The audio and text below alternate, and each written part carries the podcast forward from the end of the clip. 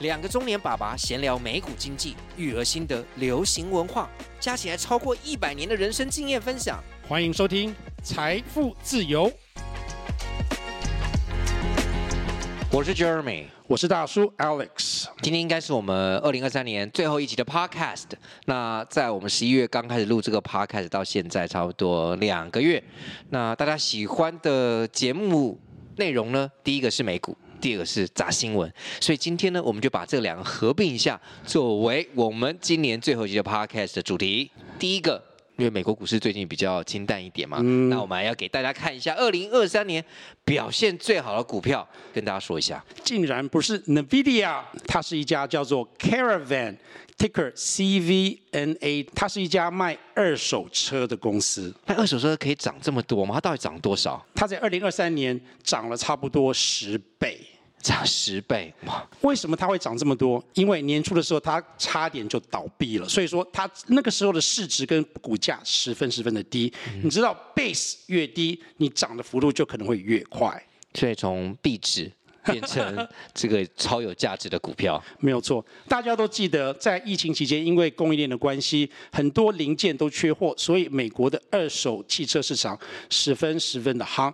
但是疫情过后呢，又有点反转。那这一家 Caravan 我不太确定为什么，但是它在二零二二年年底、二三年年初的时候快要倒闭了，但是它在二零二三年第一季现金流变成正的，现在。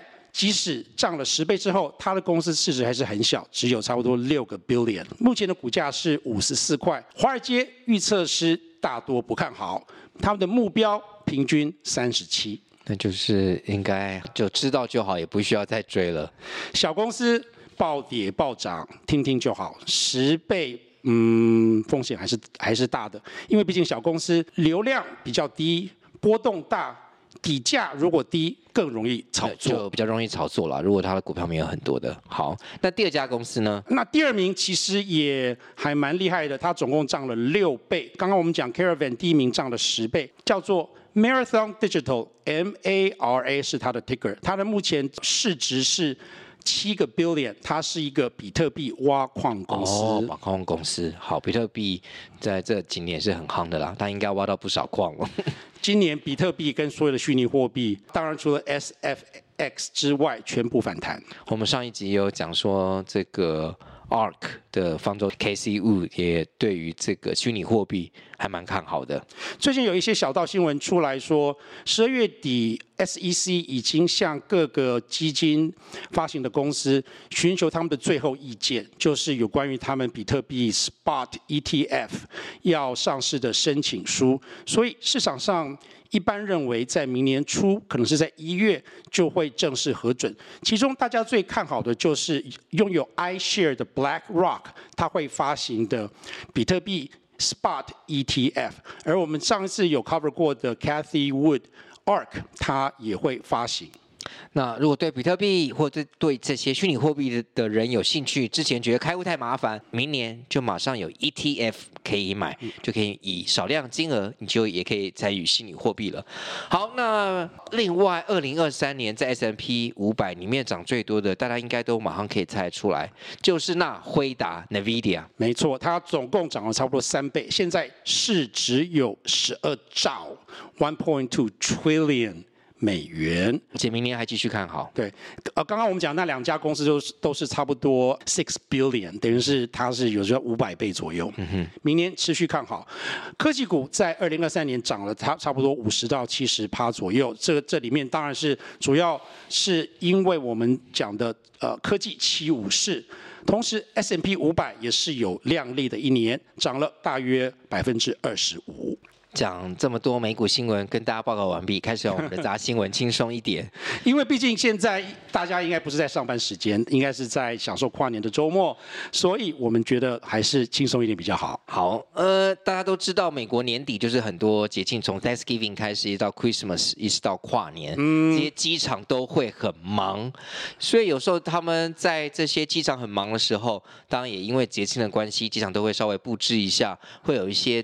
嗯，福音或传音啊，会有一些演唱的一些人，老公公或团体啊，可能会有。都会在机场里面去表演嘛，让大家舒缓一下情绪，甚至有些人会嗯找一些什么比较 therapy 的狗。therapy 狗，我我觉得先跟大家解释一下是什么。好，它就是美国。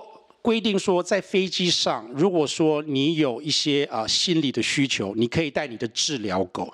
那这个治疗狗不是说是盲者的治疗狗，而是说，如果说我对坐飞机有焦虑症，我可以带我的小狗上机。嗯、所以这是允许的。嗯、Therapy pet，大部分的话治疗宠物都是狗。嗯哼，对，好，大部分是这样子。在美国。奥瑞冈州的波特兰机场，哎呀，我们最近 有去过的地方，地方在那边常常租车，我们也去过那个机场，有坐过飞机。是，那他们出现了两只可爱的动物，拉玛就是骆马，骆马跟大家一般熟悉的阿拉帕卡草泥马、草泥马羊驼，这个有点类似，他们是同一科的动物，更大了一些，对，对比较大了一些。呃、拉玛通常比。就是草泥马更大一些，长相当然很，是吗？长相很类很类似啦，然后它还可以不是背重的东西。它是动物园吗？动物园在运送吗？其实是在华盛顿州有一个农场，它的农场名字叫做 Mountain Pigs Therapy Llamas and Alpacas，就是在。波特兰半个小时左右的一个车程嘛，就有一个农场的这些主人。然后呢，这一次他们就跟波特兰机长合作，为了要缓解所有旅人他们在旅行时候的压力，因为你也知道，美国机场在这些比较大的节庆的时候都人很多，飞机又常常底累然后也不知道到底这个飞机会不会准时起飞，然后又很拥挤，所以他们就想出来把两只这些拉马。骆马带过去做 therapy animal 哦哦，所以这个 therapy animal 不是说要上飞机，就是我还以为他拉马上飞机，那也太扯了。他们就在就好像在十二月吧，就去了三次，是在候机室，然后大家可以跟他玩，然后可以摸摸它之类的东西。这两只拉马还是要过，你知道那个安检。只是说不用被搜身，他们只是还是会穿过去，怕是不是有带其他东西，但这些 security 人不会去摸他的身体。哎，虽然我在想他应该很好摸。我有点好奇，他是在呃国际线还是在国内线？需不需要出海关？那他有没有护照？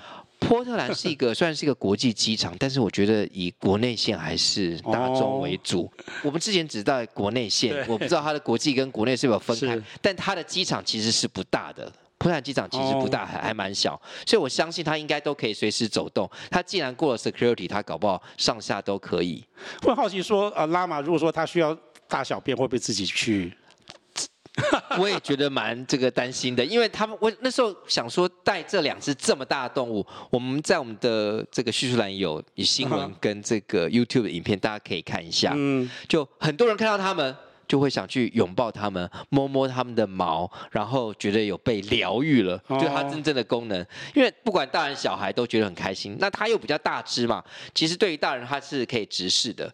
然后很多人就扒着它的，不应该说扒着，抱着它的这个脖子脖子，然后一起拍照。拉玛好像也是喜欢跟人算是亲近的动物，十分温驯的，它并不会就是有什么比较攻击性。很多人想说像这种。动物啊，像草泥马，大家很多印象是说会吐口水，但是不是他们的嘴巴 就会长到吐口水之类的？很大力。我们不确定他有没有吐口水，但在这个影片当中，在这个新闻当中，很多人跟他接吻，哦、很多人跟拉玛接吻，就大家都还蛮开心。就是在这个呃慌乱、忙碌、拥挤的机场当中，大家有一丝丝感到挺开心，有被疗愈的心情。那这个主人有说。有一些既有的印象，说好像这阿拉帕卡跟拉玛好像就是会吐口水，嗯、那除非他是被嗯激怒，或是被一些旁边外在不当的对待，那他有可能是这样子。但你刚刚讲的就是唯一担心说他在那边会不会有大小便的问题，我真的觉得还蛮好奇。我觉得放拉玛在机场十分适合波特兰的人设，因为它就是一个很 free，然后大家十分的亲切，又是十分十分的先进、十分的自由的一个州，所以有拉玛在那里，我觉得是很适合。然后这个农场其实也不远，那所以我不知道他们应该很方便可以运送过去，然后也很欢迎大家去拜访他们的农场，会把链接放在这个下面。他们这一次的主题叫 Reindeer，所以他们的拉玛上面都会带着那种有驯鹿还麋鹿，就是那种圣诞装饰的头套放在他们的头上，然后跟大家一起照相。嗯，我不知道这样子好不好哎啊？你觉得台湾有没有可能做这个事情？我不知道台湾有没有，但台湾有阿拉帕卡，很多农场有，然后台北市立动物园也有这个草泥马，就是羊驼。那大家如果想看的话，当然可以去市立动物园可以看。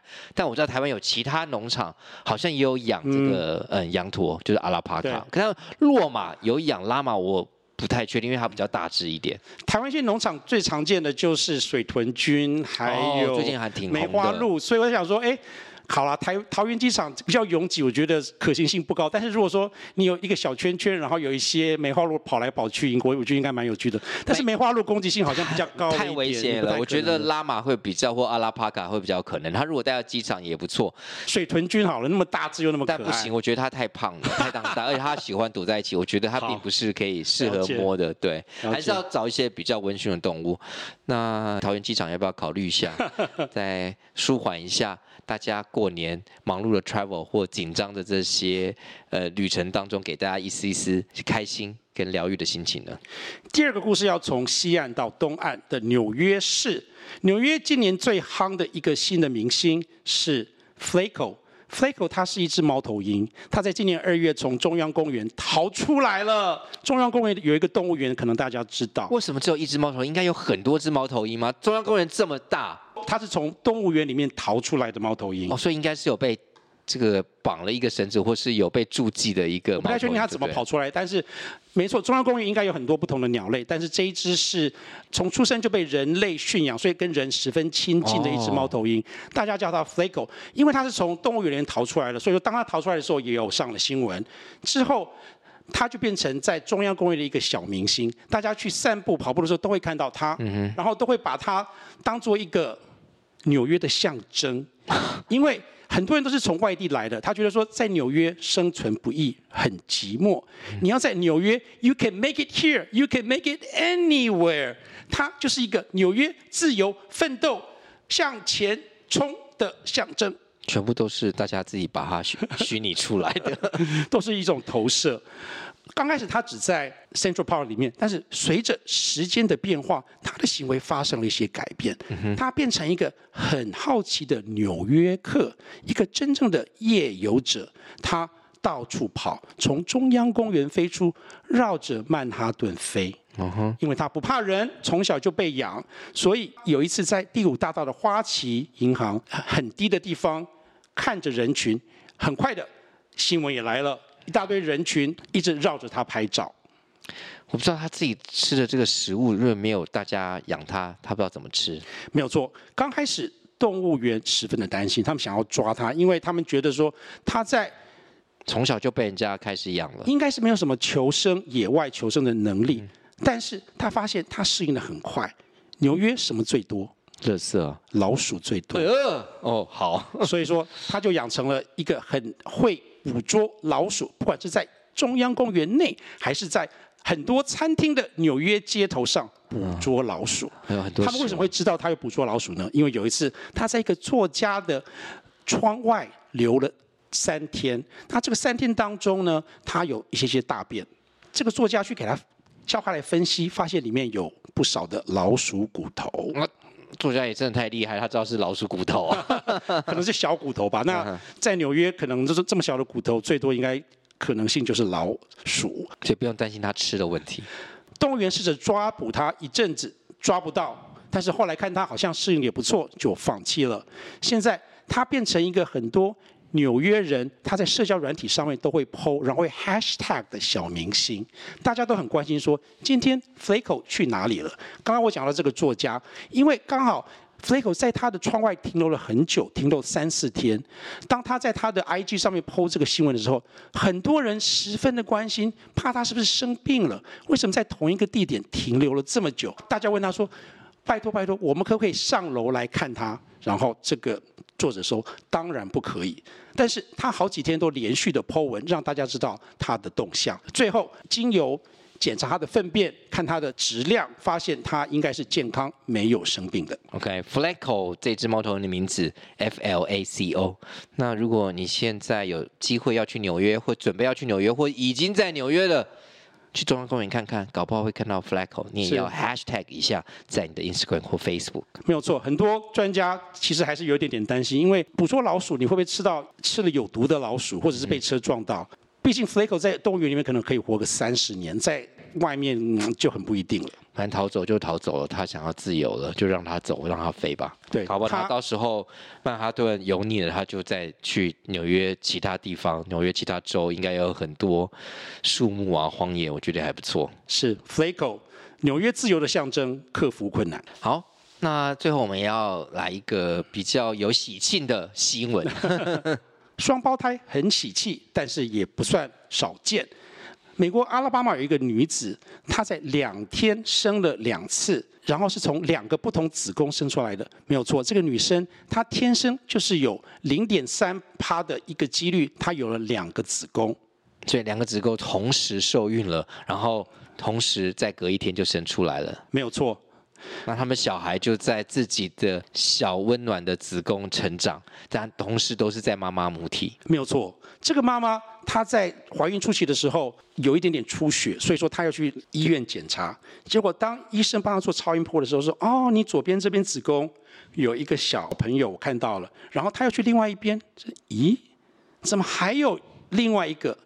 这个女生已经。之前怀孕两次过了，但是都是在其中一个子宫里面怀孕，没有同时两个子宫都同时怀孕。这一次大家都觉得十分十分不可思议。医生说她是一个 one in a million chance，一百万之一的几率，一百万分之一，所以这个机会非常小了。那也很顺利，她也诞生了两个可爱的女儿。最厉害的是，她怀孕一直到三十九周，最后才被 induce，就是引产。嗯哼，分娩出来。对，然后第一个小女孩是自然生产的。嗯哼。然后第二个，她才用用剖腹，她总共呃 labor 阵痛了二十个小时，实在是一个很棒、很厉害的妈妈。嗯哼，那她要准备开始忙了，有两个小孩，因为她有双子宫，所以在这怀孕的过程当中，她也要有双倍的记录跟监测。医院也动用了两倍的人手，不知道像这样算不算双胞胎？同样都是在妈妈母体，但是这个几率两个子宫真的是太小了，所以他们不是在一个子宫。我想，同样一个子宫，如果是双胞胎，个性都可能有机会差很多。比如说易卵的部分，那像这个一定也是易卵，对对，一定是易卵，不可能是。那所以个性也有可能会是不同的。是，但是应该算是双胞胎，因为是同时在子宫里面长大。可是他是。不同天哦，不同天，所以你要说这种不同天是一个又分娩，一个是用剖腹的，是十分有趣定义耶。你说对啊，因为是异卵，我会倾向说他们是双胞胎，但是就是啊、呃，千万中选一的 啊、呃，不同天出生的双胞胎。好，这蛮好奇。好，就给大家分享一下这些有趣的新闻，希望嗯大家今年都开心，更希望大家明年一切都顺利。那我们就。明年见，二零二四再见，Cheers，拜拜。